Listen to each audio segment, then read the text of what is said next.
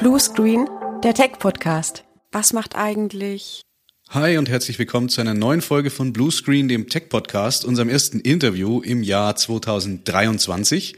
Ich freue mich, dass wir heute unseren Geschäftsführer für das Interview gewinnen konnten, den Robert Weininger.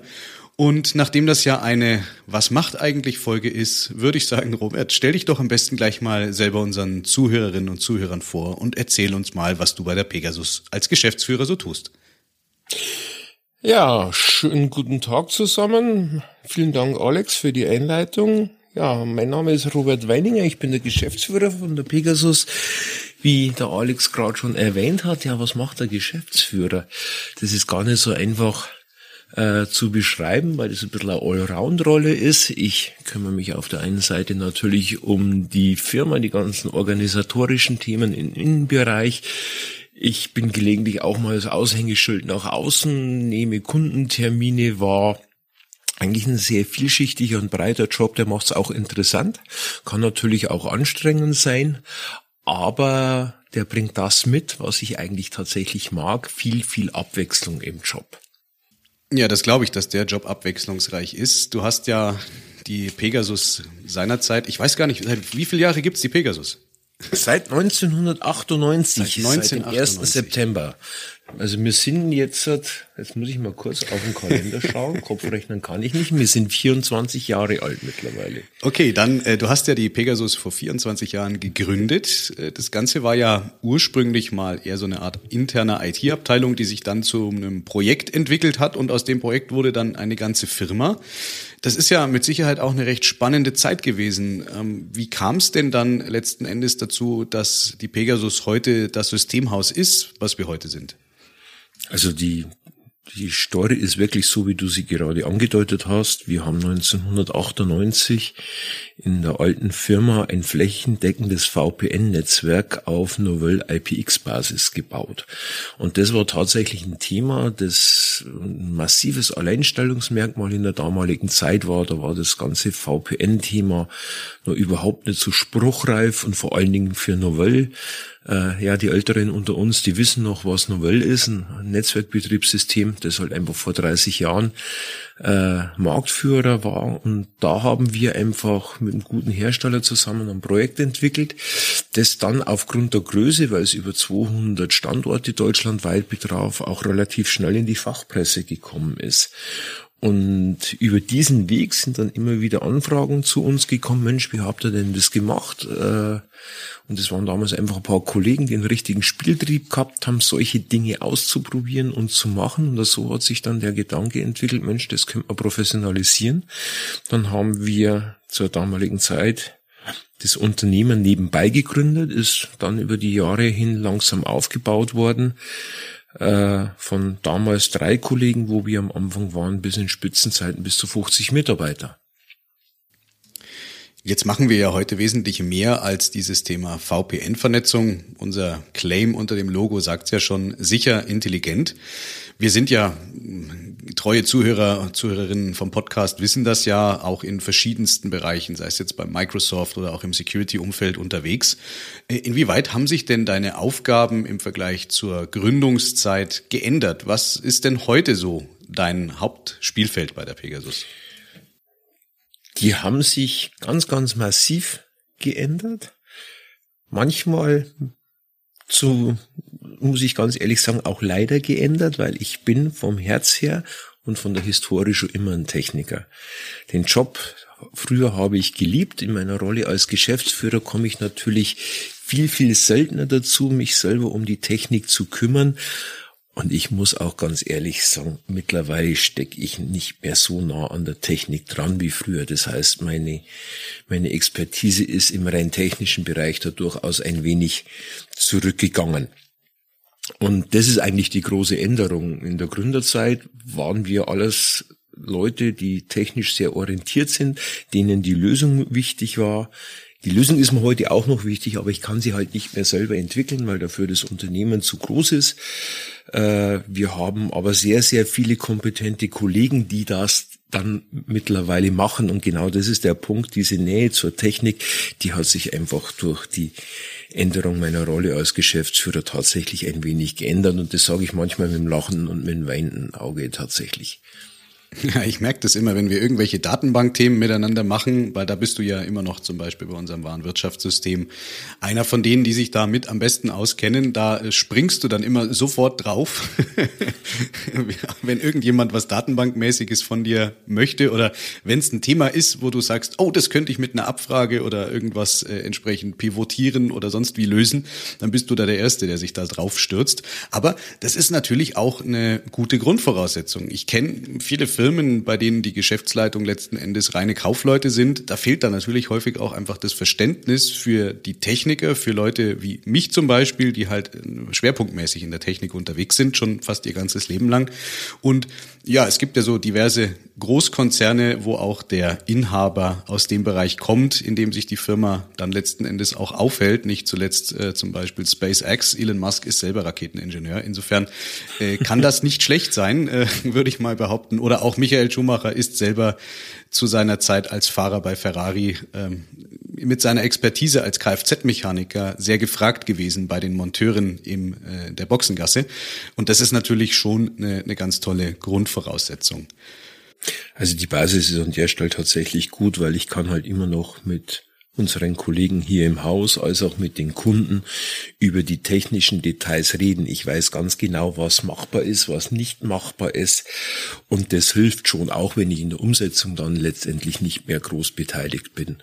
Aber die technische Basis ist da und das ist dann nach wie vor das Interessante, wenn man mit dem Kunden spricht, äh, gemeinsam Lösungen entwickelt, egal ob das jetzt in in positiven Gesprächen für neue Projekte ist oder was wir leider letzte Woche auch wieder mal hatten, ein Hackerangriff bei einem Kunden.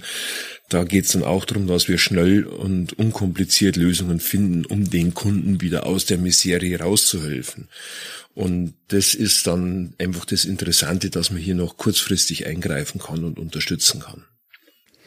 Jetzt hast du gerade ja schon ein ganz wichtiges Thema angesprochen, nämlich äh, Security, Hackerangriffe. Wir haben das ja im vergangenen Jahr und auch dieses Jahr ganz stark auch auf der Agenda, was das Thema Marketing, Events, Podcast und Webinare angeht. Also unser Claim, dem sind wir treu geblieben, sicher intelligent. Ähm, inwieweit ähm, beschäftigen dich denn diese ganzen Themen jetzt mal so verglichen zur Vergangenheit? Ich meine, Angriffe gab es schon immer, aber wo siehst du da die größten Themen momentan für dich, sowohl als, als Robert Weininger als auch für die Pegasus oder unsere Kunden? Also die größte Herausforderung an der Stelle ist für mich ganz klar Prävention. Vor drei, vier, fünf Jahren habe ich mich noch erlaubt, mich hinzustellen vor den Kunden in Vorträgen und habe zu den Leuten gesagt, wir beschützen euch vor Hackern. Mit der damaligen Technik und mit der mit der damaligen Kompetenz der Hacker ist es auch sehr, sehr gut gegangen und ist uns über viele Jahre geglückt. Mittlerweile ist es leider so, dass die technischen Hilfsmittel, die die Hacker verwenden, auch die Kompetenz, die diese Leute mittlerweile mit sich bringen und die anderen Probleme, die wir in der Software haben, mit Zero-Day-Exploits, mit Softwarelücken, ungepatcht und so weiter. Da hat sich eine Basis aufgetan, wo man sich leider nicht mehr davor schützen kann, dass ein Einbruch erfolgen wird ins Unternehmen. Die Frage ist mittlerweile nicht mehr, ob man von einem Hackerangriff betroffen sein wird, sondern die eigentliche Frage ist, wann wird man von einem Hackerangriff betroffen sein? Und da kommt es ganz klar dann zurück auf das Thema Prävention, dass wir mit unseren Kunden zusammen so lange an den Systemen arbeiten, dass wir sicherstellen können, dass wenn es zum Hackerangriff kommt, dass das Unternehmen nicht zum Stillstand kommt, dass die Backup entsprechend abgesichert sind, dass die Systeme so weit dicht als auch möglich sind, dass die Strukturen passen, dass die Mitarbeiter-Awareness passt, dass auch die Angestellten sensibilisiert sind, im Unternehmen nicht blind auf jeden blöden Link drauf zu klicken, weil so oftmals leider immer noch in fast 30 Prozent der Hackerangriffsfälle die Ursache ist einfach irgendeine Mail, wo ein Trojaner oder irgendwas anderes drin war. Und dieses Gesamtpaket macht es letztendlich aus, äh, was ich unter diesen ja, unter die Überschrift IT-Security-Prävention stelle. Weil nur dann kann man verhindern, dass am Schluss richtig wehtut. Das ist das Entscheidende dabei ja, auf, da, auf einmal das und auf der anderen Seite, dass man dann auch zum Beispiel vorhandene Versicherungen äh, beliefern kann, weil ähm, das haben wir ja nur auch schon ein paar Mal erlebt, wenn dann die Versicherung kommt und der Forensiker kommt und dann heißt so, wie ist denn das jetzt eigentlich hier vonstatten gegangen? Dann sagen die halt auch an einem Punkt, na ja, lieber Kunde, das hättest du aber so und so lösen können, hast du nicht gemacht, wir zahlen halt jetzt nicht. Ne? Also Versicherung ist da natürlich noch im, im Nachgang und natürlich die Datenschutzbehörde ein ganz großes Thema. Ja, das ist leider so. Also am Schluss geht es ja letztendlich darum, wer zahlt denn den Schaden? Also wir hatten bei dem Vorfall letzte Woche das Thema äh, mit dem Hackerangriff. Die gesamte Produktion ist gestanden bei dem Kunden. Erst nach einer Woche war Notbetrieb möglich. Der Hacker hat eine Lösegeldforderung von 250.000 US-Dollar gefordert. Am Schluss ist er mit 30.000 Euro davon gekommen, hat tatsächlich gezahlt, weil einfach äh, keine vernünftigen Backup-Strukturen und nichts vorhanden waren. Und der hat zwar auch eine Cyber-Risk-Versicherung, die einen Teil deckt, aber ich habe bei dem Gespräch mit der Versicherung schon mitbekommen, dass die natürlich versuchen zu helfen. Die hatten sehr gute Forensiker dabei, die dann in den Prozess mit eingestiegen sind.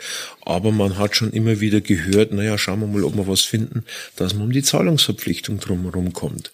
Und da muss man einfach aufpassen, dass man gut dasteht und die entsprechenden Strukturen schafft und ich glaube, dass das wir mit unseren Security-Paketen, die wir die letzten eineinhalb Jahre zusammen entwickelt haben, mit unseren Kollegen, auch mit dir, Alex, zusammen, dass wir hier eine Basis geschaffen haben, wo wir eine sehr strukturierte Herangehensweise gefunden haben, äh, die, den Kunden zu analysieren, Empfehlungen abzugeben, was man besser machen kann, äh, mit Unterstützungen von entsprechenden Zertifizierungen dann auch dafür sorgen können, dass zum Beispiel die Versicherungsgebühren günstiger werden, weil dann der Unternehmer belegen kann, dass er was tut, dass ihm das Thema wichtig ist. Und das spiegelt sich tatsächlich in den eigentlichen Versicherungsgebühren dann wieder.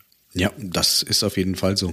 Ähm, wer sich das jetzt äh, näher angucken möchte mal, wir haben dazu ein paar sehr gute Webinare bei uns auf dem YouTube-Kanal, packe ich nachher natürlich in die Show Notes.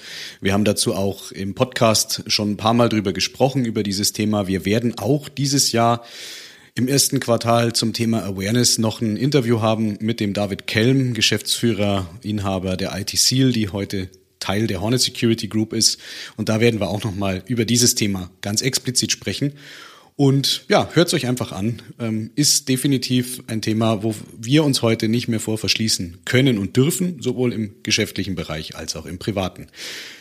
Kommen wir mal zu einer anderen Thematik. Ähm, Herausforderungen 2022, vielleicht auch 23. Wir haben ja nicht nur diese Pandemie gehabt. Ähm, wir hatten ja auch, wer es mitbekommen hat, in 2022 eine strategische Partnerschaft mit der Eviatec aus Ludwigsburg beschlossen und äh, gehen zusammen seitdem in den Markt raus. Und ich glaube, das ist eine Herausforderung, die durch mit Sicherheit auch einige Nerven gekostet hat und dir vielleicht ein paar graue Haare äh, gegeben hat. Magst du uns dazu ein bisschen was erzählen, warum wir eigentlich mit der Viatec zusammenarbeiten und wo da die Herausforderungen für dich liegen?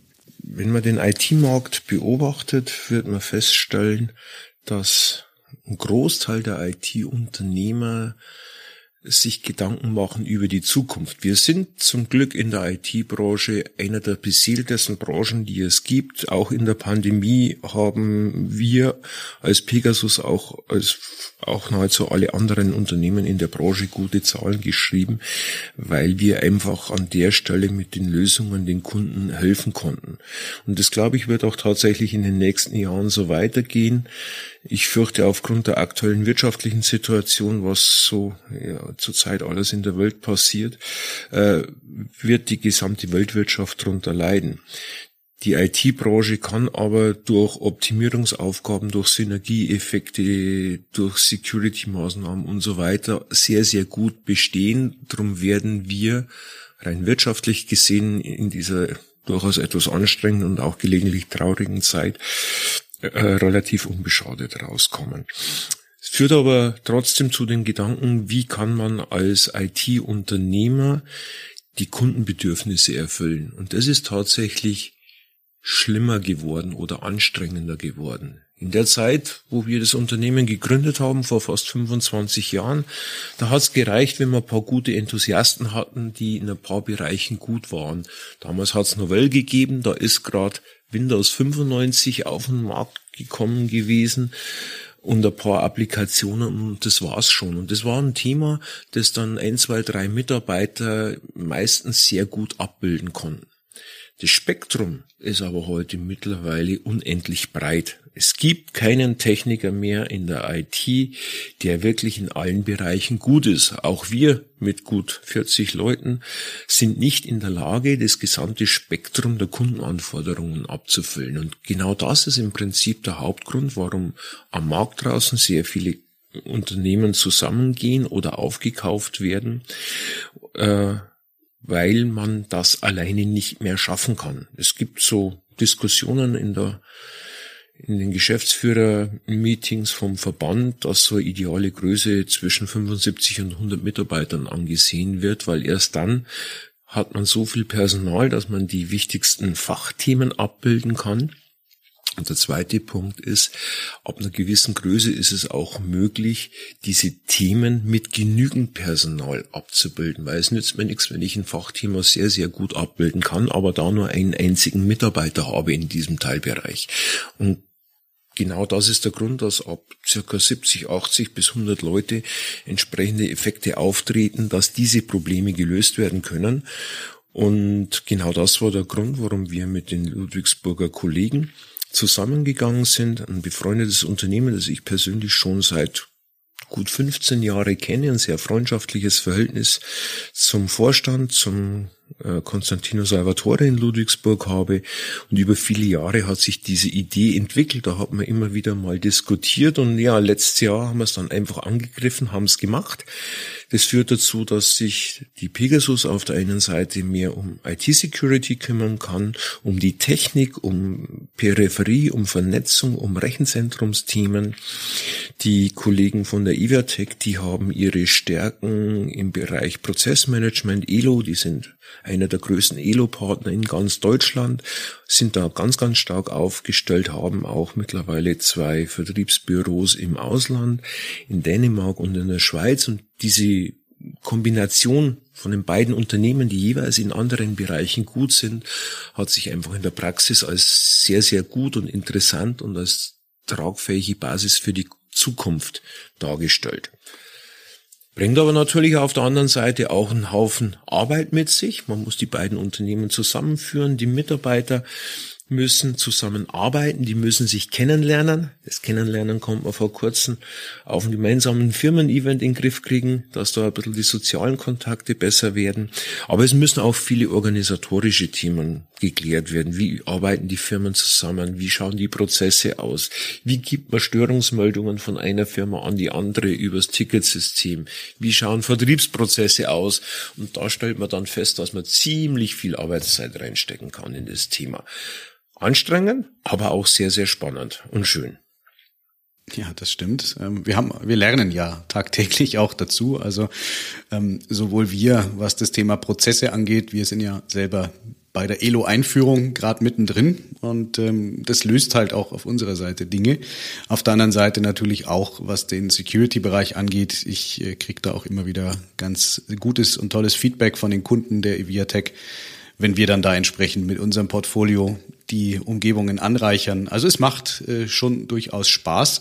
Und ich muss auch sagen, äh, die Außendarstellung ist natürlich jetzt auch eine andere. Die Wirkung ist eine andere, wenn man sagt, wir sind hier nicht mehr nur die kleine Firma in Regenstauf, sondern wir sind in einem Verbund in europaweit mittlerweile durch die Schweiz und durch äh, Dänemark eben. Und das macht natürlich dann auch vielleicht im Recruiting-Bereich am Ende den Unterschied aus. Das kann unter Umständen das Zünglein an der Waage sein, wenn jemand heute sagt, na ja, ich äh, mag aber jetzt nicht nach Bayern umziehen oder ich bin aber eher jetzt in der Nähe von äh, Stuttgart angesiedelt. Es ist kein Problem. Wir sind in der Zeit, wo man Remote Work ähm, und Hybrid Work einfach leben kann. Und insofern glaube ich auch, dass das auf jeden Fall der Weg in die richtige Richtung ist für uns, für unsere beiden Unternehmen und für unsere Kunden dann natürlich nicht zuletzt auch.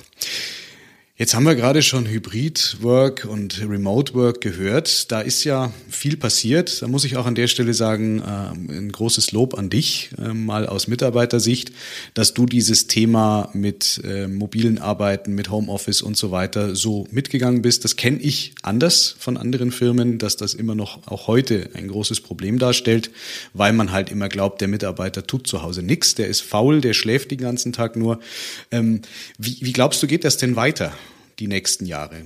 Ist das der Trend? Wird das so bleiben? Und inwieweit wird sich denn diese Arbeitswelt und IT-Welt noch ändern?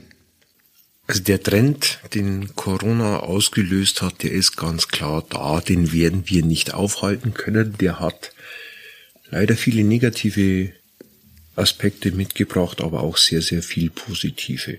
Und das Thema Homeoffice oder Remote oder Hybrid Work oder Coworking, wie das alles heißt in verschiedenen Varianten, gehört da ganz klar dazu.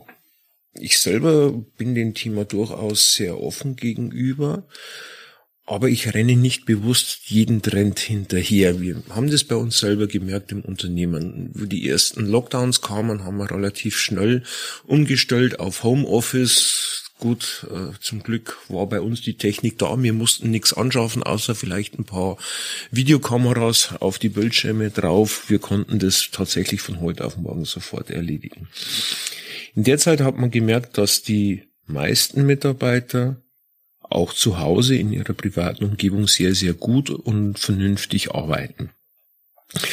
Es gibt natürlich durchaus ein paar Ausnahmen, dass auch der eine oder andere Kollege das dem ein bisschen schwerer fällt, sich selber zu organisieren. Da muss man dann einfach ein Auge drauf haben. Also gehört auch eine gewisse, ja, ein gewisser Freiheitsgrad dazu, den man den Mitarbeitern zuspricht. Es gehört aber auch eine gewisse Kontrolle dazu. Ich will jetzt nicht sagen, dass man dann in Kontrollwahn verfallen soll oder muss, weil da geht der Schuss relativ schnell nach hinten los. Aber man muss die Leute schon ein bisschen unterstützen und eine Fahrspur Richtlinien äh, erschaffen, die auch kontrolliert und umgesetzt werden müssen, weil ich glaube, jeder von uns braucht ein bisschen einen Rahmen, an den er sich orientieren kann. Und das ist auch in der Zeit wichtig. Wir haben aber auch in der Zeit gelernt, dass die Firmenkommunikation drunter leidet. Und auch bei uns ist am Anfang einiges schiefgegangen, wenn ich ehrlich bin, weil wir in der Zeit zu wenig miteinander gesprochen haben. Weil der klassische Flurfunk, den man mal hat, wenn sich die Mitarbeiter an der Kaffeemaschine treffen, äh, da wird dann immer auch ein bisschen um die Arbeit gesprochen, da werden viele kleine Probleme so im Vorbeigehen gelöst und genau dieser Effekt ist weggefallen. Den versuchen wir wieder zu schaffen, zum einen, weil wir jetzt, nachdem ja die große Pandemie zum Glück vorbei ist, die Leute wieder dazu animieren, ins Unternehmen reinzukommen. Nicht permanent, sondern an gewissen Tagen im Unternehmen, dass trotzdem ein paar Leute immer vor Ort sind. Aber auf der anderen Seite auch durch organisatorische Maßnahmen wie Stand-up-Meetings in der Früh, dass die Leute einfach kommunizieren. Und ich glaube, das wird auch letztendlich der Weg sein, der sich über die kommenden Jahren weiterentwickeln wird. Eine Art Mischung aus Homeoffice, aus Präsenz im Unternehmen, aber auch ganz wichtig von technischen und organisatorischen Punkten, um die Zusammenarbeit zu fördern. Da ist natürlich Teams einer der, der bekanntesten Themen, wo man die Leute für Besprechungen zusammenholen kann. Da gehört aber dann auch noch mehr dazu, um einfach die Leute gut zu informieren, dass gerade bei größeren Projekten auch immer alle gleich informiert sind und den gleichen Kenntnisstand haben. Ja, ähm, natürlich. Äh, ich bin mittlerweile auch an dem Punkt, äh, zurück ins Büro oder sich tatsächlich in Person mal zu treffen, macht definitiv Sinn. Ähm, war am Anfang eher so ein Ding, wo man gesagt hat, na ja, das wird schon irgendwie funktionieren, aber unterm Strich äh, bin ich da bei dir und es, es redet sich einfach in Person wesentlich leichter und effektiver und äh, man klärt Dinge einfach ganz anders und man ist vor allem nicht verleitet, nebenbei irgendwas anderes zu tun das ist was, was man halt gerne mal in so einem Teams-Meeting dann mitbekommt, wenn dann die Augen auf einmal nicht mehr auf der Kamera sind, sondern irgendwo im Outlook oder sonst wo. Ähm, die Konzentration und der Fokus ist halt einfach ein ganz anderer. Ähm, man würde jetzt auch nicht, also zumindest nicht im geschäftlichen Umfeld, im privaten passiert das leider schon, dass man sich miteinander unterhält und dabei schauen beide Personen oder alle auf ihr Handy gleichzeitig. Ähm, das ist eine, eine Unart, die sich leider die letzten Jahre eingeschlichen hat. Aber im geschäftlichen Umfeld ist das eher die Seltenheit. Das ist Fluch und Segen der neuen Technik, so Ablenkung. Das, glaube ich, hat, hat aber jeder von uns schon erlebt, dass man im Meeting jemanden beobachtet, der am Handy rumspielt oder beim Abendessen in der Kneipe, dass der eine oder andere die ganze Zeit am Handy hängt. Dann denke ich mir zwar manchmal, Mensch, dann brauchst du vielleicht eigentlich nicht in die Kneipe gehen, dann kann ich gleich daheim bleiben. Aber das ist auch ein bisschen ein Wandel der Generationen, gerade wenn es um die jüngeren Kollegen geht, die haben da noch eine deutlich andere Sichtweise, wie ich, der mittlerweile nicht mehr ganz so frisch und so jugendlich ist wie früher. Ja, ich habe letztens auf einer Partnerveranstaltung äh, gelebt und er, erlebt, wie schön das sein kann. Wir waren in einem Felsenkeller, drei Stockwerke unter der Erde und da war halt absolut kein Internet zur Verfügung und das war ein richtig, richtig toller Stammtisch.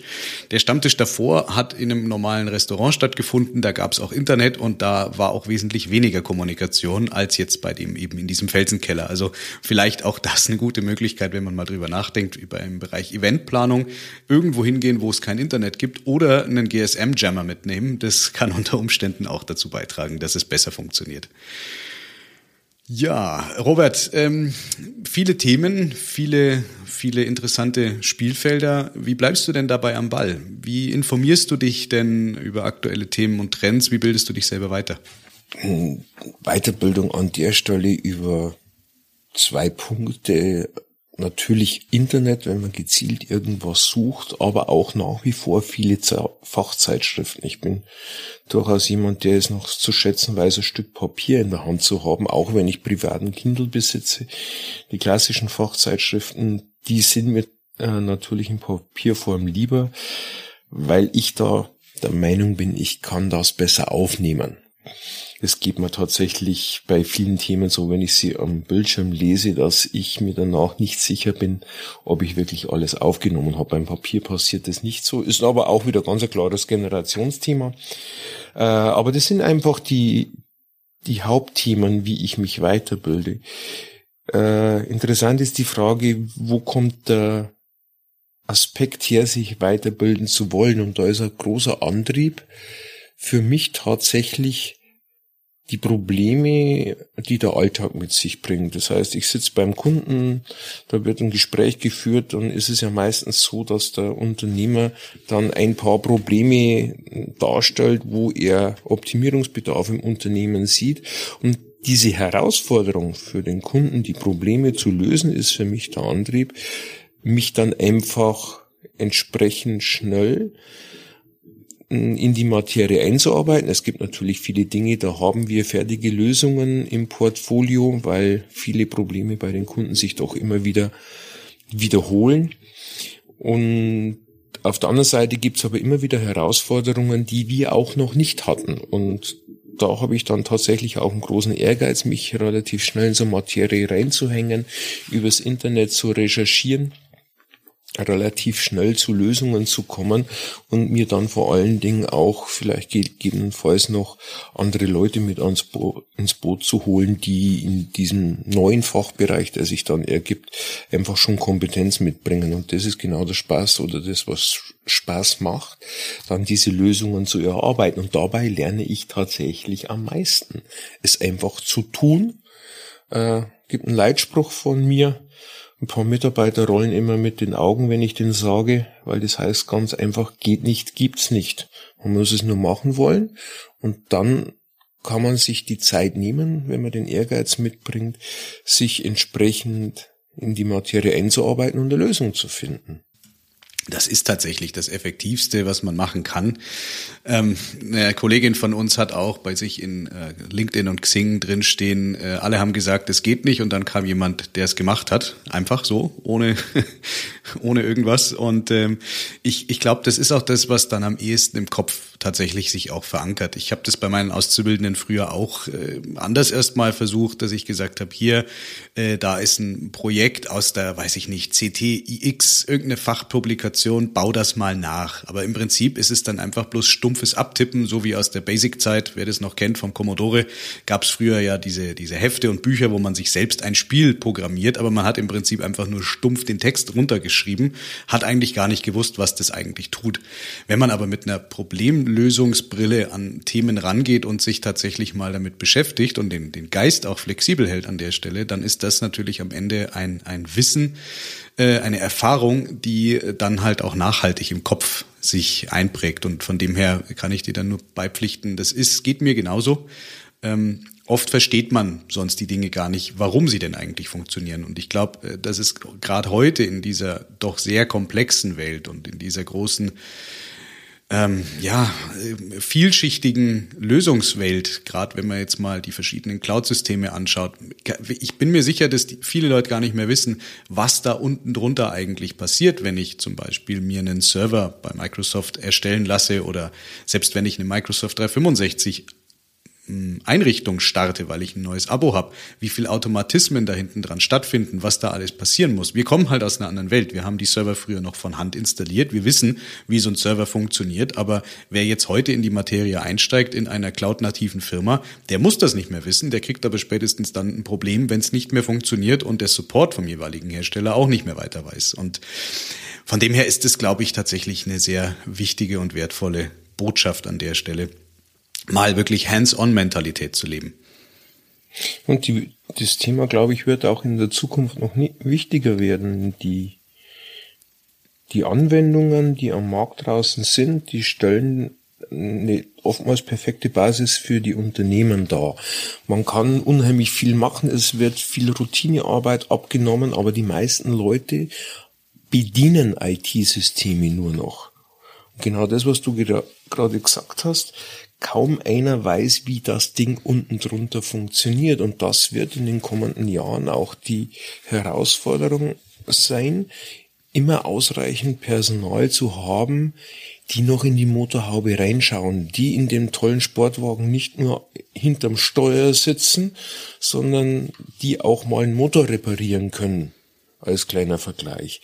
Und das, da wird es tatsächlich immer schwerer, Leute zu finden, die diesen Spieltrieb, der uns vielleicht vor 20 Jahren groß gemacht hat, heute noch so haben. Weil genau das sind die guten Techniker, die man braucht, um das ganze Konstrukt am Leben zu halten. Ja, wir haben es im Interview mit Joshua Tree letztes Jahr im Prinzip ja auch schon so angerissen. Ähm, die Singularität, also es bedeutet, ich, ich benutze Dinge nur noch, die sehr smart sind, aber ich verstehe nicht, was es tut. Ein Stückchen sind wir eigentlich in der Singularität schon angekommen, weil wir wissen nicht, wie dieses ganze Zeug mehr funktioniert. Ähm, ich weiß nicht, wie mein iPhone funktioniert. Ich kann es bedienen, aber was da drin genau stattfindet, ich habe keine Ahnung davon. Und das kann unter Umständen natürlich an einem Punkt schon äh, Probleme verursachen dann. Na, mal davon ab, dass man sich sehr abhängig macht vom jeweiligen Anbieter. Gut, die Abhängigkeit, um die werden wir nicht drum rumkommen. Es gibt in der IT-Welt aktuell vielleicht irgendwelche fünf, sechs nennenswerte Größen wie Microsoft, wie AWS und Google und Facebook und wie sie alle heißen oder in der Businesswelt so Unternehmen wie SAP, die eine wahnsinnige Marktabdeckung haben und die von dort aus wird sehr viel ausgehen. Diese Abhängigkeit, die werden wir leider nie verlieren. Die wirtschaftliche Situation im letzten Jahr hat uns zwar leider gezeigt oder uns erfahren lassen müssen, dass solche Abhängigkeiten auch ziemlich schnell mal nach hinten losgehen können glaube aber, wenn diese Zeit vorbei ist, werden die Leute zwar über Unabhängigkeit reden, werden aber relativ schnell aus Bequemlichkeit, aus Kostengründen in die Abhängigkeit zurückrutschen. Da ist der Mensch leider manchmal zu bequem, um das auf Dauer dann auszuhalten, weil Unabhängigkeit kostet letztendlich auch Geld und auf Dauer werden wir uns das dann nicht leisten wollen und dann sind wir in zehn Jahren wieder an der gleichen Stelle wo es ein paar große Unternehmen gibt, wo ja fast alles auf der Welt zusammenläuft. Man braucht bloß anschauen. Ich habe heute in der Zeitung einen Bericht gelesen. Amazon ist einer der größten Arbeitnehmer der Welt. Die hatten in Spitzenzeiten weltweit tatsächlich 1,4 Millionen Arbeitnehmer. Das sind zwar auch viele Teilzeit äh, und Subunternehmer dabei, aber das muss man sich mal vorstellen, was das für eine Zahl ist und zu welcher Abhängigkeit das auch führt am Markt. Ja, natürlich. Ähm, dieses, dieses, äh, dieser Zwiespalt zwischen ich will unabhängig sein und ich will's äh, richtig machen und dann auch noch bezahlbar. Diese Diskrepanz sieht man ja relativ gut bei diesem Gaia X Projekt. Ähm, natürlich würde ich es auch begrüßen, wenn es eine deutsche oder eine europäische Cloud-Lösung gibt, die all das kann, wie die Lösungen von Microsoft, von Amazon, von Google und wie die alle heißen. Aber unterm Strich muss man mal sagen, äh, die Anforderung ist da, der Themen- und Wunschkatalog ist da, aber letzten Endes ähm, führt es trotzdem dazu, dass der Rest der Welt äh, weiterhin diese Dinge benutzt und ähm, birgt halt immer die Gefahr, dass wir uns halt kaputt regulieren mit dem, was wir uns wünschen. Und dann gibt's halt äh, Safe Harbor, Privacy Shield, Schrems 1, Schrems 2, Schrems 200. Ich weiß es nicht, wie lange dieses Thema noch hin und her bounced. Die Firmen, der Mittelstand, aber auch die großen Firmen, die sind aber auf der anderen Seite in der Situation, die brauchen halt eine Lösung. Und ähm, wenn ich dann sage, okay, hm, machen wir ja auch ganz oft bei Kunden im, im Banken- und Versicherungsbereich zum Beispiel, ja, okay, dann nimm Microsoft 365, wir konfigurieren dir den Tenant so, dass das okay ist, dass das safe ist, dass da auch dann entsprechend das weitestgehend sich an die DSGVO richtet oder an die GDPR.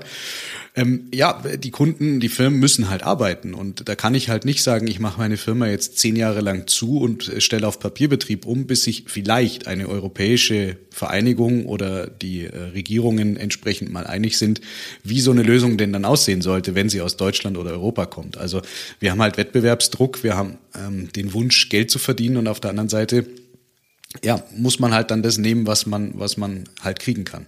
Das ist tatsächlich so. Wir haben es ja am Beispiel von Microsoft in den vergangenen Jahren gesehen. Viele Leute haben gegen Microsoft Azure gewettert. Äh, wir gehen in eine Abhängigkeit zu einem großen amerikanischen Konzern. Da gibt es Zugriffsmöglichkeiten vom amerikanischen Staat und so weiter.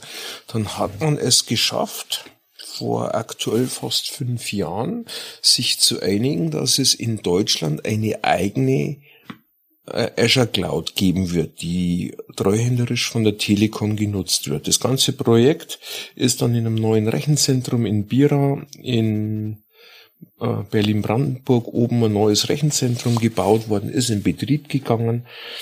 Und was war das Ergebnis nach drei Jahren? Ist das Ding abgeschaltet worden, weil sie zu wenig Kunden haben, dass es wirtschaftlich zu betreiben war. Auch wenn diese deutsche Microsoft Cloud dann auch preislich immer um 20, 25 Prozent teurer war.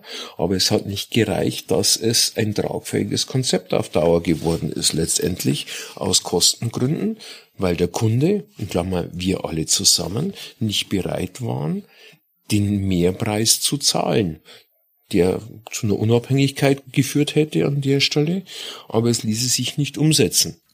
Ja, und zuletzt hat es jetzt zu einem Login geführt. Das heißt, alle Kunden, die jetzt auf der Deutschland Cloud, betrieben durch die Telekom, sind, haben nach wie vor das Problem, dass sie da nur sehr schwer wieder rauskommen, weil Microsoft hat in der Zwischenzeit zwei Rechenzentren in Frankfurt und Berlin selbst eröffnet. Wenn ich heute einen neuen Tenant mache, bin ich in Deutschland mit meiner Umgebung, aber die Kunden aus der DE Cloud dorthin umzuziehen, ist ein absolutes Mammutwerk. Das heißt, ich zahle jetzt nicht nur 20 Prozent mehr, sondern ich habe auch noch dazu das Problem, dass neue Features im Bereich Teams zum Beispiel halt einfach da nicht mehr reinkommen. Und das ist natürlich schon äh, dann der, der Worst Case. Ich mit einem mit einem guten Ansatz rangegangen, aber und, unterm Strich, ähm, ja, wie es so schön heißt, äh, das Gegenteil von gut ist gut gemeint. Und äh, die Kunden, die halt da äh, reingegangen sind, die haben halt jetzt heute noch teilweise das Nachsehen. Und das sind natürlich Erfahrungswerte, wo dann jetzt jemand, der heute sich da vielleicht mit beschäftigt und sagt, was mache ich denn jetzt, äh, vielleicht er dann auch dazu sagt, äh, tendiert zu sagen, ah, weißt du was, nee, nee, ich, ich nehme schon das, was die meisten nutzen. Das ist dann zwar nicht hundertprozentig äh, irgendeiner Regularie entsprechend konform, aber ich verbiege das dann so, dass es passt, damit mein Datenschutzbeauftragter auch Ruhe gibt und äh, nutze dann das. Und das ist halt schon gefährliche Geschichte. Ja, entscheiden, wer Böses dabei denkt, ne? wie, wie kam es denn eigentlich dazu, dass die Deutschland Cloud nicht funktioniert hat? Zum einen war es der Preis, zum anderen war es aber immer der fehlende Funktionsumfang im Gegensatz zu den Original Microsoft Produkten. Angeblich war das für Microsoft so schwer, das in dieser geschlossenen Insel wirklich funktionsgleich darzustellen, beide Systeme. Mag vielleicht aber auch ein bisschen ein politisches Druckmittel vom Hersteller selber gewesen sein, weil er das ja eigentlich gar nicht will. Die Wahrheit wird vermutlich irgendwo in der Mitte liegen. Ja, da bin ich ziemlich sicher, ja. Naja, ähm, bei diesen ganzen Themen und, und, und Herausforderungen ähm, braucht es natürlich auch mal die Gelegenheit abzuschalten und äh, zur Ruhe zu kommen. Und ich weiß, du hast ein paar interessante Hobbys. Wie, was tust du, um mal zur Ruhe zu kommen und um abzuschalten? Ich mache gerne Sachen, wo ich das Handy weglegen kann, unterm Strich, um auf das Thema von vorhin zurückzukommen. Ich bin seit mittlerweile über 30 Jahren Taucher das ist für mich eine der schönsten Arten abzuschalten, irgendwo im Roten Meer in 10, 20, 30 Meter Tiefe äh, zu tauchen. Da kann man abschalten, da ist man schwerelos im Wasser unterwegs, da gibt's keine Kommunikationsmittel, die einen irgendwie ablenken, dann nimmt man einfach nur noch die Natur wahr. Einer meiner schönsten Urlaube war tatsächlich einmal zwei Wochen Tauchsafari im Sudan an der sudanesischen Küste entlang, wunderbare Tauchplätze mit die besten weltweit und zwei Wochen kein Handy, weil da unten gab's zu der Zeit kein Mobilfunk. Und ich habe erstaunlicherweise überlebt, das war das Schönste dabei. Es hat unheimlich Spaß gemacht, einfach mal wirklich komplett abzuschalten. Äh, ich habe zwei Wochen lang keine Nachrichten gehört und nix und es hat einfach nur gut getan. Und genau solche Dinge suche ich in meiner Freizeit. Das zweite Hobby geht in eine ähnliche Richtung. Das geht nicht nach unten, das geht nach oben. Ich bin noch ausgebildeter Segler und Motorsegler. Das heißt, ich bin viel in der Luft unterwegs, setze mich in mein Flugzeug rein, also nicht mein Flugzeug, die sind vom Verein und bin dann einige Stunden in der Luft unterwegs äh, im Segelflugzeug ohne Motor, setze mich mit der Thermik auseinander und genieße die Zeit im Flugzeug, wo man genauso gut abschalten kann wie beim Tauchen. Und das sind im Prinzip meine beiden Hauptbereiche, mit denen ich mich gerne beschäftige. Und so in der Freizeit, im Alltag lese ich tatsächlich viel, äh, tatsächlich viel Science Fiction. Du hast gerade über das andere Interview von dir gesprochen mit Joshua Tree. Einige Bücher von ihm kenne ich. Äh, ich mag einfach Science Fiction, weil es eine gute Mischung aus Träumen ist, aus Illusion ist, aber sehr technikorientiert. Und ich mag Science Fiction, die sehr nah an der Realität oder an der Wissenschaft ist. Das ist auch der Unterschied, warum ich ja, wenn man in Fernsehserien spricht, eher der Star Trek-Fan bin, weil das wissenschaftlich interessant und fundiert immer ist. Äh, die Star Wars-Fraktion, das sind dann die auf der anderen Seite, da geht's dann auch technisch eher mal ein bisschen so um, um Möglichkeiten, die es gar nicht gibt. Und äh, das ist aber, glaube ich, der, der große Streit schon immer zwischen den Star Wars und Star Trek-Fans, also unterschiedliche Wahrnehmung da ist. Genieße aber auch genauso gerne mal einen guten Krimi äh, den ich lese, was ich unheimlich gerne lese, ist der, die Bretagne-Serie von einem Kriminalkommissar, der in der Bretagne lebt, der Kommissar Dupont. Das ist dann die andere Seite, was einfach klassische Literatur ist. Ja, der äh, Sci-Fi-Bereich ist, äh, wer es äh, aus den vorherigen Folgen noch äh, weiß, auch bei mir absolut ein großes Thema. Ich äh, bin da auch äh, ganz, ganz stark in dem Thema drin. Und äh, du hast gerade äh, nochmal Joshua erwähnt, er hat sich jetzt auch ein bisschen weg von dieser Space Magic bewegt und äh, hat mittlerweile tatsächlich mal auch ein bisschen sogenannte Hard Science Fiction veröffentlicht und äh, geht jetzt da auch mehr in den Bereich tatsächlich echter Dinge, die so äh, passieren können im Bereich Weltraumtechnik, Weltraumfahrt. Und das ist dann vielleicht auch noch wieder ein bisschen mehr für den geneigten Star Trek-Fan. Etwas, wo, wo halt nicht so viel Space Magic entsprechend mit drin steckt. Ähm, hast du irgendeinen Buchtipp für uns, weil wir hier gerade schon bei Büchern sind? Da gibt's tatsächlich eins, wobei eines meiner Lieblingsbücher nicht aus diesen beiden genannten Bereichen stammt. Eins der besten Bücher, wie ich finde, ist Factfulness von Hans Rosling. Hans Rosling ist mittlerweile leider verstorben, ist Mediziner und Mathematiker und Statistiker, der weltweit sehr viel in Kriseneinsätzen unterwegs war, mit, äh, mit Ärztetruppen in Afrika unterwegs war bei großen Krankheitsausbrüchen und so weiter. Und dieses Buch Factfulness ist sehr mathematisch basiert und stellt eine andere Sichtweise vor, wie wir die Welt sehen sollen. Weil jeder von uns hat eine gewisse Wahrnehmung, gerade in so Zeiten wie aktuell, wo man aufpassen muss, dass man irgendwelchen Facts oder Fake News, wie jemand einmal gesagt hat, verbreitet hat. Und der lehrt in diesem Buch uns eine andere Sichtweise.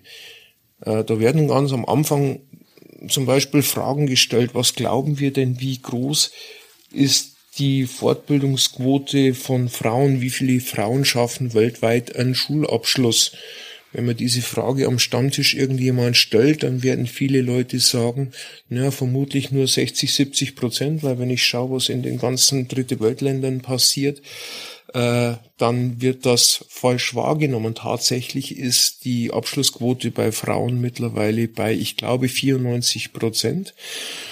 Und genau das wird in den Buch thematisiert. Jeder von uns hat gesteuert durch Presse, durch moderne Medien eine falsche Wahrnehmung von der Realität.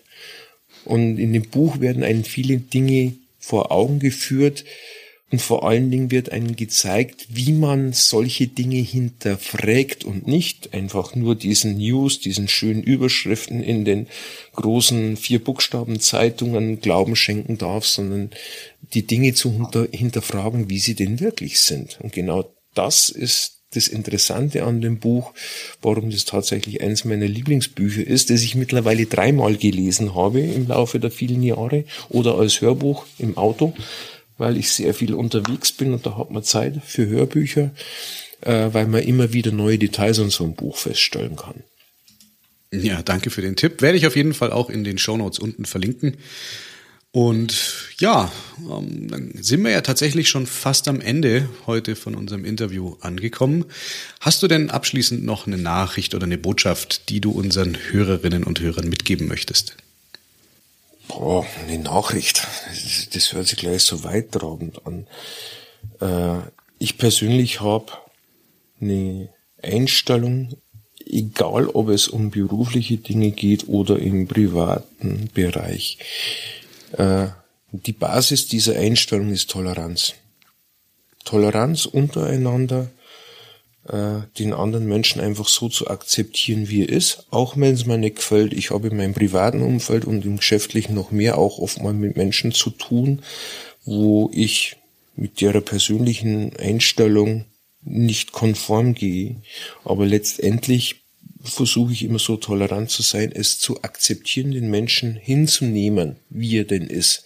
Egal, ob das irgendwelche Macken sind, die er hat, weil er einen gerade am Senkel geht, äh, oder auch das, was die letzte Zeit passiert mit so Themen in der in der Öffentlichkeit, wo gewisse politische oder soziale Randgruppen rausgedrängt werden. Und das möchte ich nicht, das kann ich nicht, das bin ich nicht bereit zu akzeptieren und deswegen ist mir Toleranz wichtig.